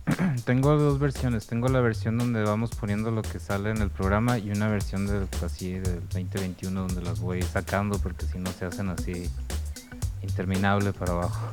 Sí, esas, esas, esas listas. Pe- Pero, que yo sí tengo guardadas este como como en este mis listas de los de cada año y las sublistas que, que, que hago de eso y, y de de repente estar no nada más cuando estás haciendo el programa sino como en una tarde estás trabajando haciendo algo y, y acudir a esas listas sí te remota a qué pasaba contigo en esos momentos no son, son como Sí. listas muy queridas y muy entrañables Muchas vienen de las canciones este, se pegan a, a las vivencias que tenemos y, y está, está bien chido volverlas a recordar. Sí, no. Totalmente. Bueno, pues ahí está lo nuevo de, de Ruby Tates. ¿Y qué, eh, qué tenemos? ¿Qué otra tenemos? Tengo una más de, de, de Norman Death con sus Serpients. Con sus Serpients. Pues vamos a poner ¿Qué? a- a este, este grupo que... ¿Cómo ha evolucionado, no? Está muy interesante. A mí, fíjate que a mí me llamó mucho la atención que yo llegué a ellos sin saber que estaba Norman ahí. Entonces está, está- fue como buena sorpresa de que, ah, órale, aparte estás, o sea, ya es garantía si está él. Sí, es, mucho.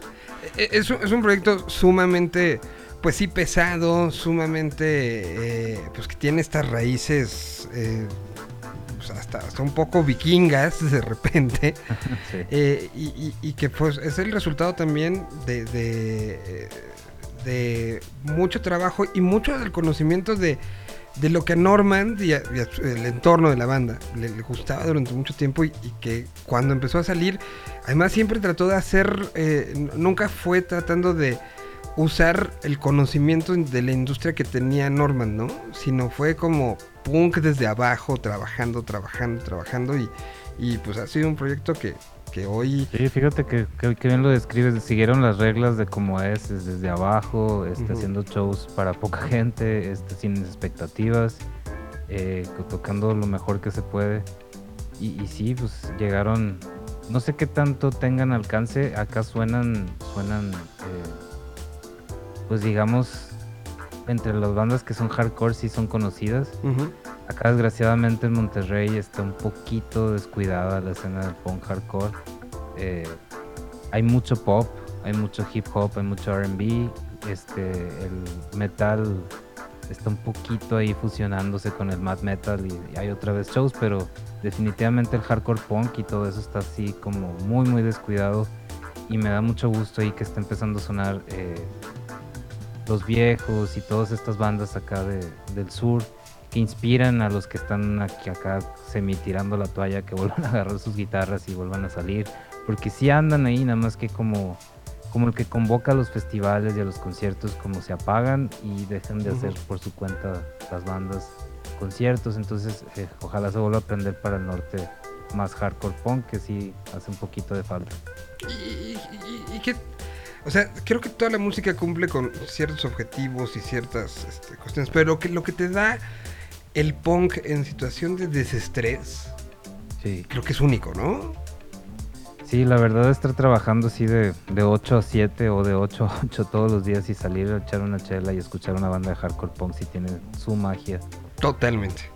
Imagínense ustedes que lleva que son las 8 de la noche, les acaban de pedir el reporte está mal.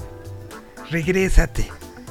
Y mientras estás en el elevador regresando después de una jornada difícil, suena esto.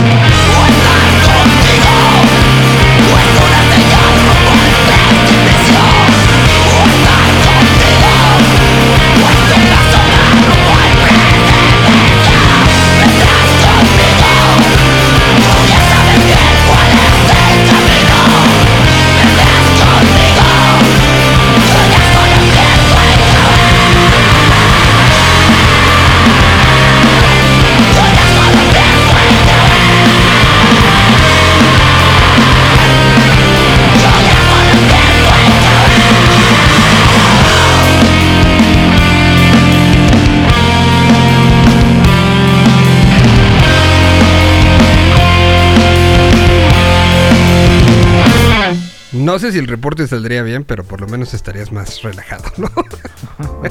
Ahí estuvo Serpients, la canción se llama Sal. Y es este parte del Ritos Falsos, sal- eh, sacado el año pasado, el 2020. Si mal no recuerdo, fue poquito antes de, de que empezara la pandemia cuando sale este disco. Sí, yo los, los empecé a oír más o menos en ese, en ese entonces. Y eh, se han mantenido, no sé si durante la pandemia, este, este, sacando, no sé si material, pero los he visto muchos muy activos en redes. Muy bien, pues ahí estuvo Serpients, ahí estuvo eh, esto que para, para el fin de semana. ¿Tú qué vas a hacer el fin de semana? ¿Vas a tocar? ¿Vas a ir a festivales? ¿Vas a disfrazarte? ¿Vas a poner ofrenda? Voy a poner ofrenda y a repartir dulce. Ah, muy bien. El- la- la bonita tradición del trick or treat. Sí, este, nunca he sabido eh, cómo acomodar eso, no sé si sepan, pero acá en Monterrey eh, Halloween eh, da prioridad a, a la festividad, el Día de los Muertos casi no lo, no lo celebra. Bueno, ¿Ah, sí se celebra en cuanto a, a- a ir al panteón así, pero no se da calaverita, vaya. Ok. Bueno, aquí la calaverita te la piden desde el primero de octubre. O sea, Sí, es- es- la- de siendo norteño y bajar y, experimentar eso la primera vez sí me saqué de onda, no te, no te voy a... Porque sí, sí hay banda acá en Monterrey, en, en el norte en general, donde sí te piden Halloween y así, pero nunca tan con tanta anticipación ni tan seguido. Sí, eso es, algo muy de, muy, muy de acá, de, de- de la Ciudad de México. Y, y bueno, a- acá creo que, que se ha convertido. Y, y- y- Ya son los dos, ¿no? e- exacto. Ya ya o sea, ya, ya estamos en, en un punto. Y que creo que tiene que ver con cómo hemos crecido como generaciones. O sea, estamos sumamente influenciados y es innegable. La, la participación de esta cultura globalizada y particularmente cercana a los Estados Unidos, donde Halloween, pues sí, si lo vemos desde morros, que es algo importante, y que es algo increíble porque está- es- evidentemente salen los monstruos, está permitido este escuchar metal, o sea, se, se- se- da permi- se da esta permisión a, a varias cosas eh, fantásticas y al mismo tiempo se ha combinado muy bien y creo que se entiende muy bien, o sea, hoy un chavillo de 12, 13 años entiende perfectamente que una cosa es Halloween y otra cosa es los Días de Muertos y que las dos conviven y que no Sí, una no le tiene que ganar a otra. Sí, hay cosas de la cultura estadounidense que no están tan gachas. Eh, como, como Halloween es una de ellas, la NFL, por ejemplo. La. NFL es otra que disfrutamos tanto, tanto. Pero, pero sí, bueno, al final pues, es, eso es- es- es una realidad y, y- y creo que ya no estamos tampoco en el punto de decir cuál es más importante que la otra, ni denostar una o la otra, ¿no? Que antes era... Sí. No, no, el Halloween es gringo, el que es mexicano es este. Pues también es mexicano. Sí, Ve allá en un súper. O sea, allá en Monterrey ven el, el- al HEB y díganme si no hay dos, dos este, 200 este, ofertas de dulces y de este, ornamentos eh, halloweenescos. Y es parte ya de la cultura, o sea, lo tenemos ahí. Sí, hay una, hay una mezcla de Halloween con pan de muerto. Muy buena, por cierto. Ajá, exacto. bueno, pues entonces, pues a disfrutar el fin de semana, mi querido Chayo. Claro que sí. Pues te, te mando abrazo y con qué vamos a cerrar. Eh, vamos a cerrar con este para con un throwback de Monterrey, de una banda que es muy buena que se llama Pura Crema. Ok. La, la he querido meter eh, en varios programas pues, pasados, pero no he tenido chance, que qué bueno que ahorita tienen chance. Esta banda es una gran eh, aportación de Monterrey para México. Eh, tienen un toque así noventero, gronchoso, va muy a la mod honey. Ok. Está interesante. eh, ¿Y, y qué pasó con ellos? O sea, ¿siguen, no siguen? Sí siguen, eh, no han, no han tenido eh, conciertos y su último eh, lanzamiento también es justo antes de la pandemia. Entonces, este, yo creo que no, no han anunciado qué está pasando ahorita, pero no- tampoco han anunciado que dejaron de tocar. Entonces tenemos ahí los dedos cruzados que avienten algo pronto. Pues aquí está entonces algo de pura crema. La canción se llama Fin de la Era. Lo preguntaba por eso, ¿no? Porque luego, luego las canciones dicen más. Y si no, este, pues hay tantas bandas que lo han dicho así que por eso hay que preguntar. Pues eh, muy bien, todas las redes de Cuadrante Local. Arroba cuadrante local, eh, cuadrantelocal.com, ahí encuentran todo. Y placer estar aquí en Tierra 226. Y debe de estar subiendo entre hoy y mañana el- la, la cápsula que hicieron para Señal BL la semana pasada, que quedó bien bonita. Bien mí me encanta, ya soy este seguidor eh, de señal BL en Mixcloud, lo cual tengo ahí unas cosas confundidas porque he visto que de repente aparecen notificaciones y no hay nada. Pero, ¿En serio? Sí, como que entra en vivo y, y luego no hay nada. Pues eh, entra todos los, todos los jueves en punto de las 7 de la noche. Estamos este, en vivo. Mañana estaremos a platicando. Ah, Chetes estará de hecho mañana porque Ah, vamos a platicar de la participación de Mex Risey en el Cervantino el fin de semana. Que han tocado en Estados Unidos, han tocado en Reino Unido, han tocado por aquí. Y en México me parece que solo ha habido un show. Mañana les preguntaré. Y, y ahora ya será este show que pues, este, de un proyecto tributo a, a Morrissey que, que los llevó a, a viajar por el mundo y, y estará Ceci Bastida y estará Chetes y estará Jay Sí, de la Cueva. un, un grupo que ha de ser muy divertido estar con ellos. este, las- las anécdotas. Entonces mañana será parte de lo que tengamos. También vamos a hablar con... em, eh, vamos a tener estrenos de un par de canciones, algo de enjambre. Va a estar bueno mañana. Entonces, ahí nos escuchamos y pues Cuadrante Local es parte importantísima de las colaboraciones en Señal BL, lo cual agradezco muchísimo. Además de, bueno. de verte todos los, todos los miércoles acá, pues saber que también es parte de, de- de allá es... Lo agradezco muchísimo, mi querido Chayo. Sale, pues nos vemos y muy buen programa y me saludas a Chetes. Ahí le decimos que, que pase una carnita asada. Bueno, pues vamos entonces, aquí está Pura Crema, ya veo al señor Festival, eh, vamos a platicar de la parte, la sección de live tours que tienen todos los miércoles, pero antes esto...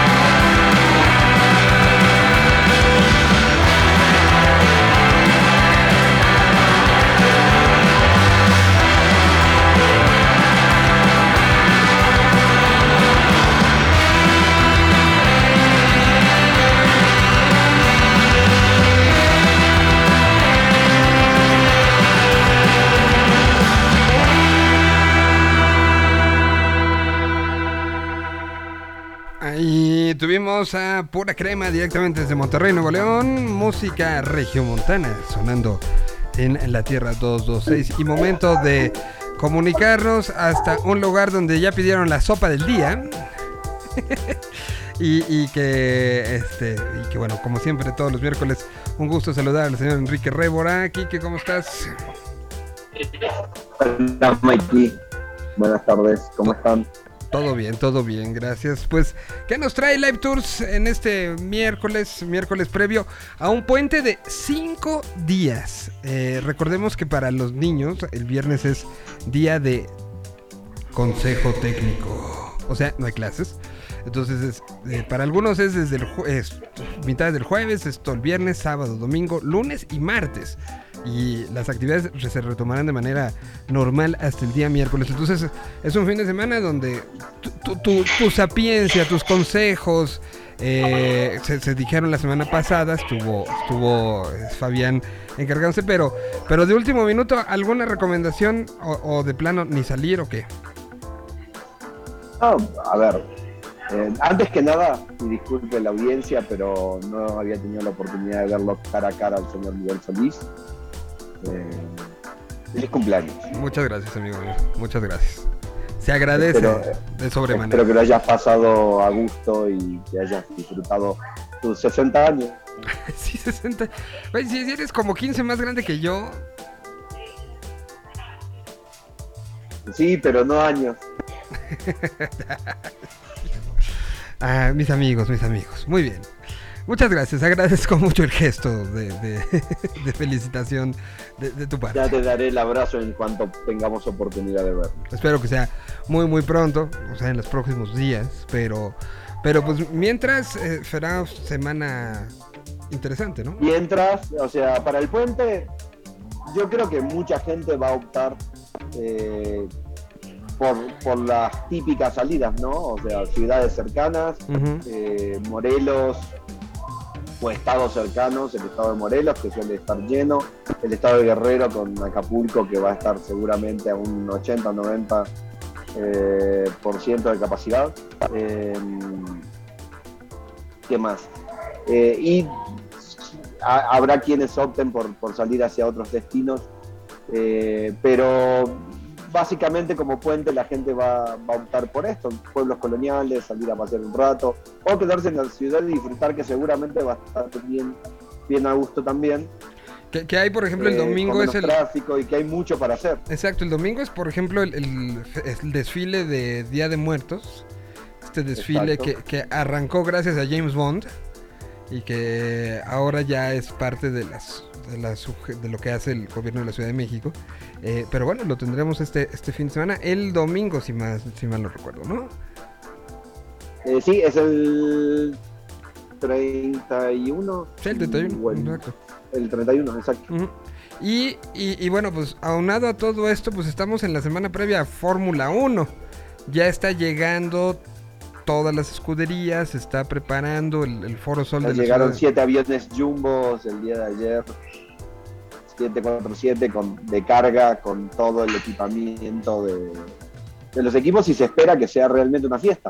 No sé si vamos a tener, que yo creo que sí va a tener más capacidad que la de Austin. Austin, mm, que acaba de ser este fin de semana, eh, dio el número de 400.000 asistentes a lo largo de todo el fin de semana. Eh, entendamos que esto es la misma gente que entra y sale los diferentes días, ¿no? Porque al fin de cuentas los pases son pases de tres días para ver la Fórmula 1. No es público que se renueva, que es mucho de lo que pasa con algunos festivales que también ya puramente venden pases de tres días, como el caso de Coachella donde después hay gente que va dos días y revende su pulsera y entra alguien más en ese lugar, pero normalmente el, el número es como parejo. Eh, en el caso de México yo creo que vamos a exceder ese número, porque la gente se va a dejar ir con, con todas las ganas. El- el- la carrera o el, o el Gran Premio está sold out desde hace ya varias semanas eh, en todos los niveles, desde los boletos más económicos hasta los más eh, costosos, todos están soldados y la reventa está bien cara. Entonces, pero no, No no compren en- reventa, no, no no caigan, en- en eso. O sea, van a tener la oportunidad de verla el próximo año. Y si no, recuerden que en marzo vamos a tener un gran premio muy cercano que es la inauguración de Miami como, como sede de la Fórmula 1. O, o retomando, porque lo fue hace muchos años, pero retomando su posición de sede de Fórmula 1. Entonces, no hace falta, y recordemos esto, alimentar el negocio de la reventa. Eh, como decía un gran locutor argentino, y sigue diciendo por ahí, hay muchos garcas suel- eh, dando vueltas, suelto dando vueltas, el gran Mario Pergolini. Eh, y, y no es necesario caer o recaer en esto. Entiendo que todos tenemos ganas, pero es preferible gastarse lo que, lo que se van a, lo que van a invertir en la reventa en una buena carne asada con amigos, encontrar un buen lugar y pasarse la poca madre y esperar un año más como mucho y si no elegir otra fecha del calendario donde puedan ir eh, por un costo justo. Sí, claro. Porque de hecho el mejor ejemplo que tengo es entradas de, de paddock que cuestan entre 35 y 50 mil pesos. Las están vendiendo arriba de los 250 mil pesos. 250 mil pesos. Y nadie te garantiza que Checo sí se sube al podio, ¿eh? Ah, no, eso es otra circunstancia que está exenta de- del hecho de que corra en México. De hecho, hasta ahora, en todos los años que ha, que ha corrido, nunca se subió al podio. Que, que ciertamente es el que más se puede se puede esperar por todo lo que ha sucedido, por cómo viene Checo, por el antecedente directo, tercer lugar en, en Austin hace unos cuantos días, el, la carrerón que dio, ciertamente, pero pero pues, no, no sé si 200, un cuarto de millón de pesos por, por entrar a un evento, no sé, y sobre todo que es un cuarto de millón de pesos que acaba convirtiéndose en pues en alguien que, que está haciendo algo pues no tan bien como es la reventa, ¿no? Porque a diferencia de otros puntos y otros, este, aquí sí es ilegal.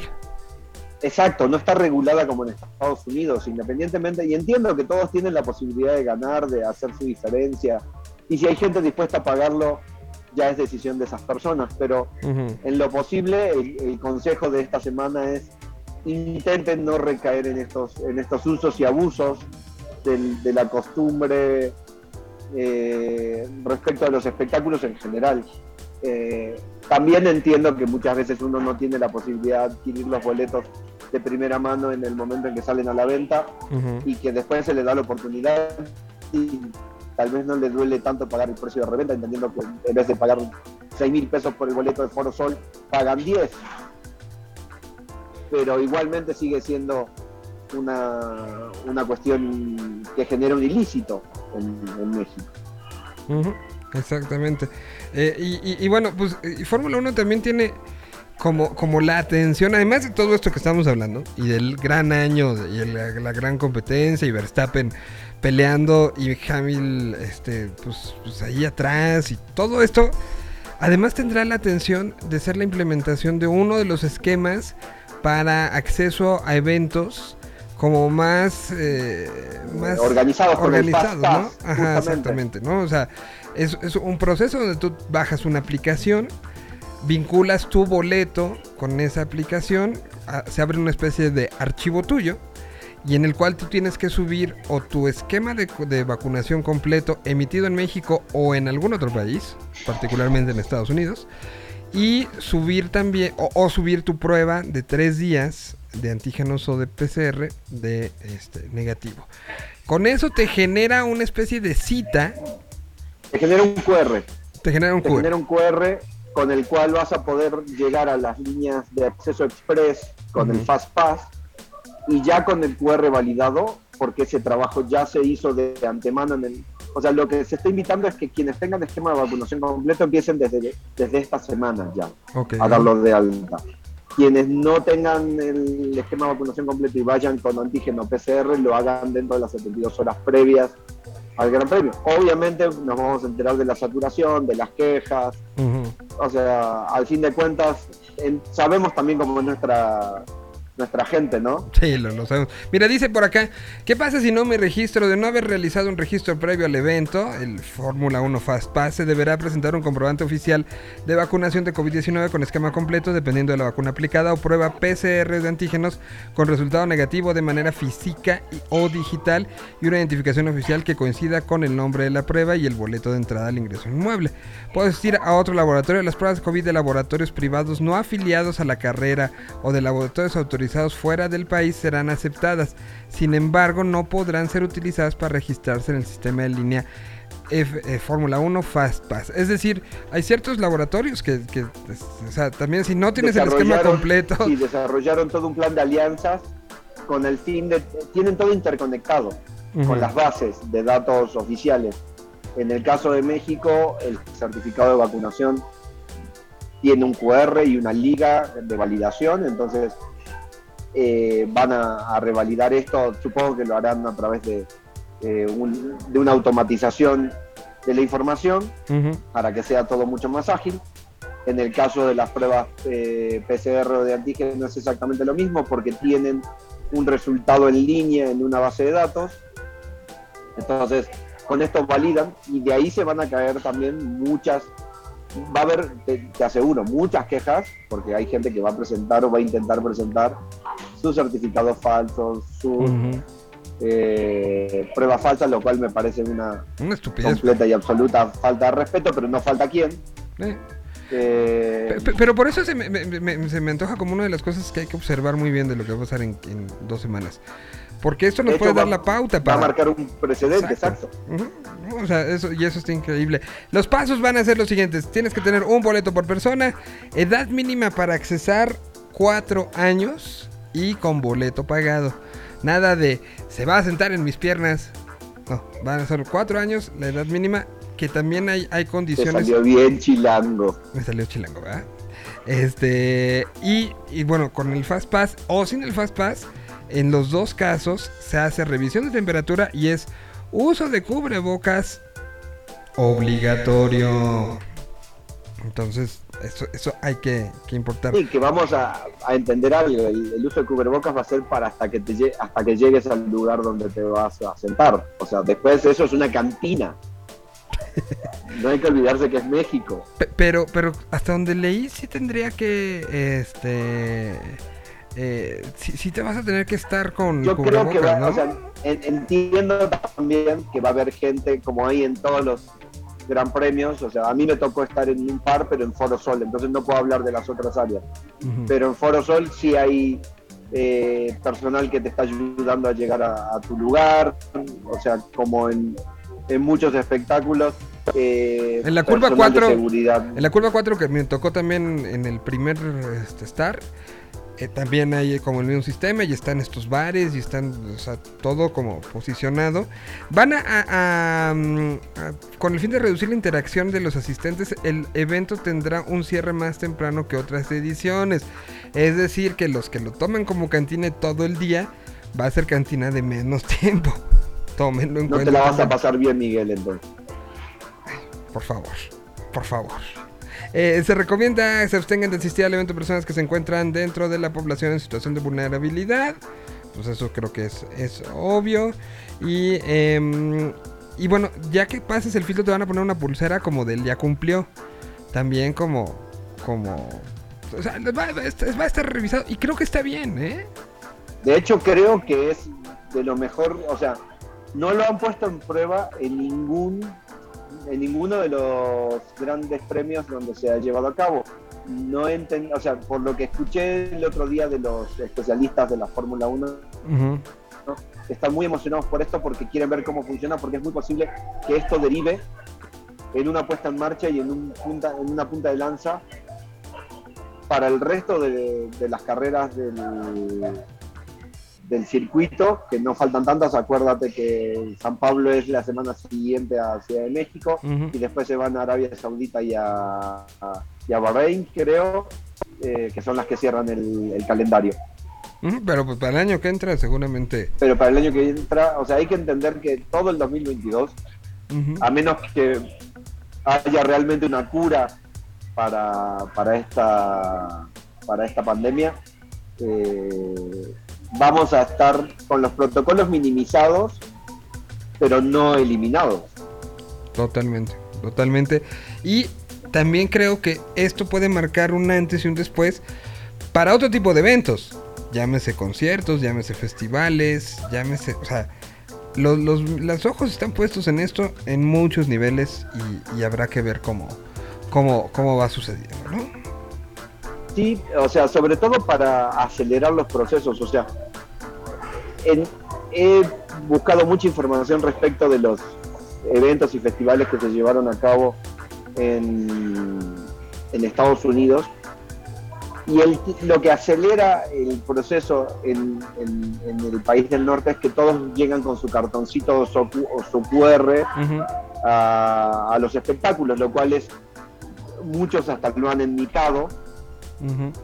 porque lo usan constantemente, pero eso les abre la puerta automáticamente a- de acceso a, a los espectáculos. Eh, Entiéndase fútbol americano, entiéndase béisbol o cualquiera de los deportes de los que están en este momento. En este momento confluyen todos, ¿no? Están las, las Mm, grandes ya grandes el ligas. del béisbol, el Ujú. comienzo de NBA y el comienzo, y ya en, en sí la casi mitad de temporada de, de los partidos regulares de NFL Y, y, de la, y también de la MLS, ¿eh?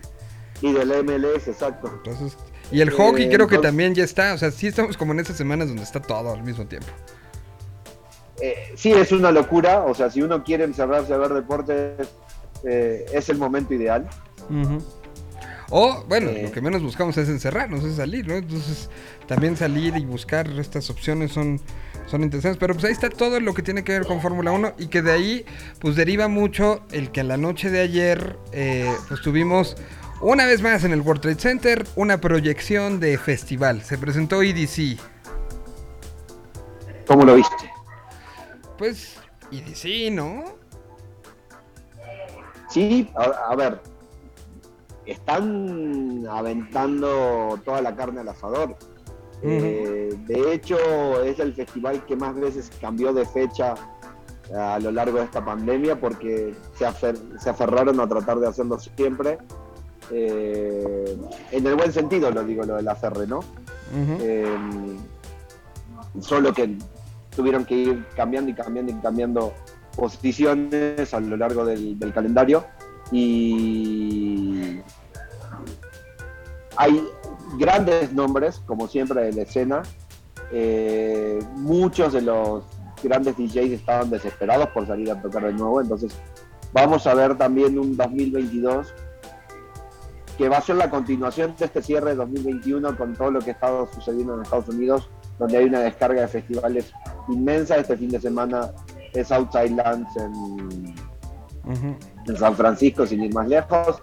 Y hay muchas, ya hemos hablado de los festivales de- del no- del país del norte, pero eh, México viene y viene muy bien. También Day Zero, hablando dentro de la misma línea de música, más allá de que no sean los, los mismos estilos, eh, dio su cartel que se va a llevar a cabo el 10 de enero en Tulum, como todos los años, o ca- casi todos los años.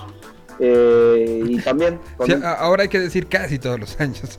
Sí, sí, sí, por eso me corregí.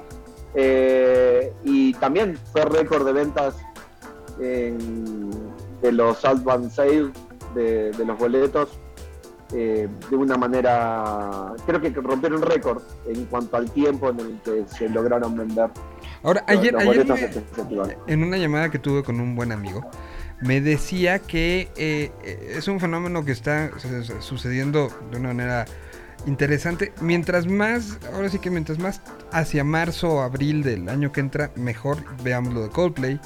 Veamos, o sea, la reacción que hubo para los boletos de Coldplay, la reacción de que hubo para boletos de Vive Latino.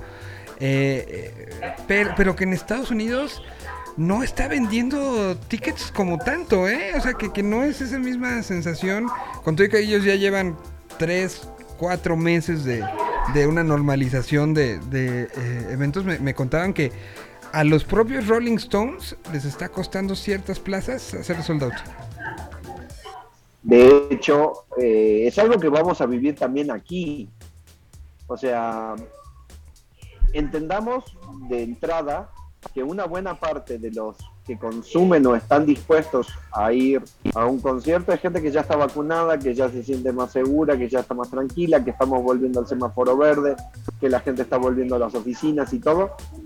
Pero hay mucha gente que vive todavía con miedo, que está con precaución, que no está dispuesta a romper los protocolos al 100 hasta que se sienta completamente seguro y hay que respetar cada uno de esos puntos y eso se va a ver reflejado en las ventas. Sin ir más lejos, eh, los festivales de noviembre, yo no tengo el dato exacto de cómo vienen en ventas, pero no creo que vayan a hacer un sold out eh, eh, como en años anteriores, tanto el de Sí. Ciudad de México como el de Monterrey.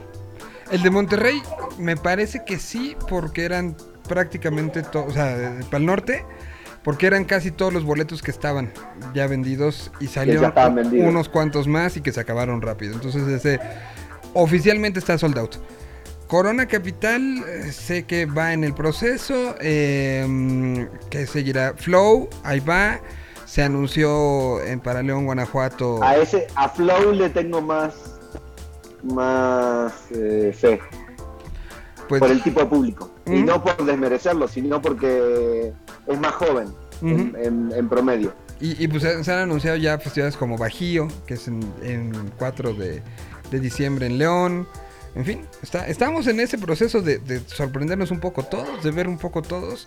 Y, y- y- y no se preocupen, aquí lo estaremos, lo estaremos platicando. Son las 2 de la tarde, ya se nos está acabando esto. Y pues como todos los miércoles, yo te agradezco mucho poder platicar. eh, y, bueno, estén pendientes de todo lo que ofrece Live Tours, desde viajes para vacunarse. Para, viene, viene ahora la, la autorización de la Perdón que FDA. te interrumpa un poquito. eh, solo un comentario alrededor de lo que dijiste. La última oportunidad para ir a vacunarse a Estados Unidos, si no se han vacunado o si tienen una vacuna que no ha sido autorizada aún por OMS y necesitan viajar entre noviembre y diciembre exclusivamente, es el 8 de noviembre. A partir del 8 de noviembre el ingreso a Estados Unidos es con esquema de vacunación completo exclusivamente y con las vacunas autorizadas por la OMS. O sea que quien tenga Sputnik y Cancino por el momento No son los que están en riesgo de poder viajar si tienen planificado algo de aquí a Año Nuevo. Va a ser autorizada seguramente en ese, en ese inter de tiempo, pero no hay que perder de vista esto si es que necesitan viajar exclusivamente. Si no, ni, inviertan en eso. Y, y para los que, si quieres lo platicamos la semana que entra, este, porque habrá que ver el tema de, eh, de las, el, el CDC y la FDA están por avisar cómo va a ser el esquema. Se habla ya de los menores de, de entre 5 hasta 18 años ya tendrán acceso, ahorita lo tienen de 12 para arriba, pero los de 5 está esta semana haciéndose ese esas autorizaciones y decidiendo cuál va a ser la manera y cómo será el- la pero la es muy factible que sean escuelas, entonces eh, eso va a limitar mucho y lo hablo desde este punto. Ya, ya lo, espero que esté la información completa para darle, pero eso va a limitar mucho a que la gente de México pueda viajar, porque desde el punto de vista más lógico, ¿dónde tienen concentrada la población Sí, en las cuales. eh, de los menores? En las escuelas. Entonces, pueden controlarlos, pueden vacunarlos a todos de manera organizada, hacer giras por escuelas o por ciudades y, no necesitan tener abiertos tanto tiempo los procesos. Entonces, no creo, a menos que algo cambie, que, que, se, que se abran muchos centros de vacunación o se utilicen los mismos que están habilitados para los adultos en el caso de los niños. Ha- ha- habrá que ver porque justo todo eso se está decidiendo literal en estas horas y aquí les vamos a tener por los primos, hijos, este, amigos, lo que sea. Aquí estará toda la información. Como siempre, pueden entrar a todas las redes sociales de Live Tours. ¿Dónde te encuentran? Arroba Live Tours, Facebook, Twitter, Instagram. Pues eh, yo, yo te agradezco muchísimo, mi querido Quique, como, como todas las semanas. Gracias por la felicitación y, y espero que muy pronto, pronto, pronto, pronto este, nos veamos, ¿no? Eso espero también. Eh, buena semana para todos y buen puente. Pues vámonos ya, porque ya son las 2 con 3 minutos. Eh, se quedan con música a través de Yo Mobile. Vamos con Django Django y a los que nos escuchan en el podcast, pues nos escuchamos el día de mañana. Gracias y arroba soy Miguel Solís está por ahí disponible para lo que ustedes gusten y manden. Y bueno, pues nos vamos con esto. Aquí está Get Free. Gracias y ahora sí, adiós.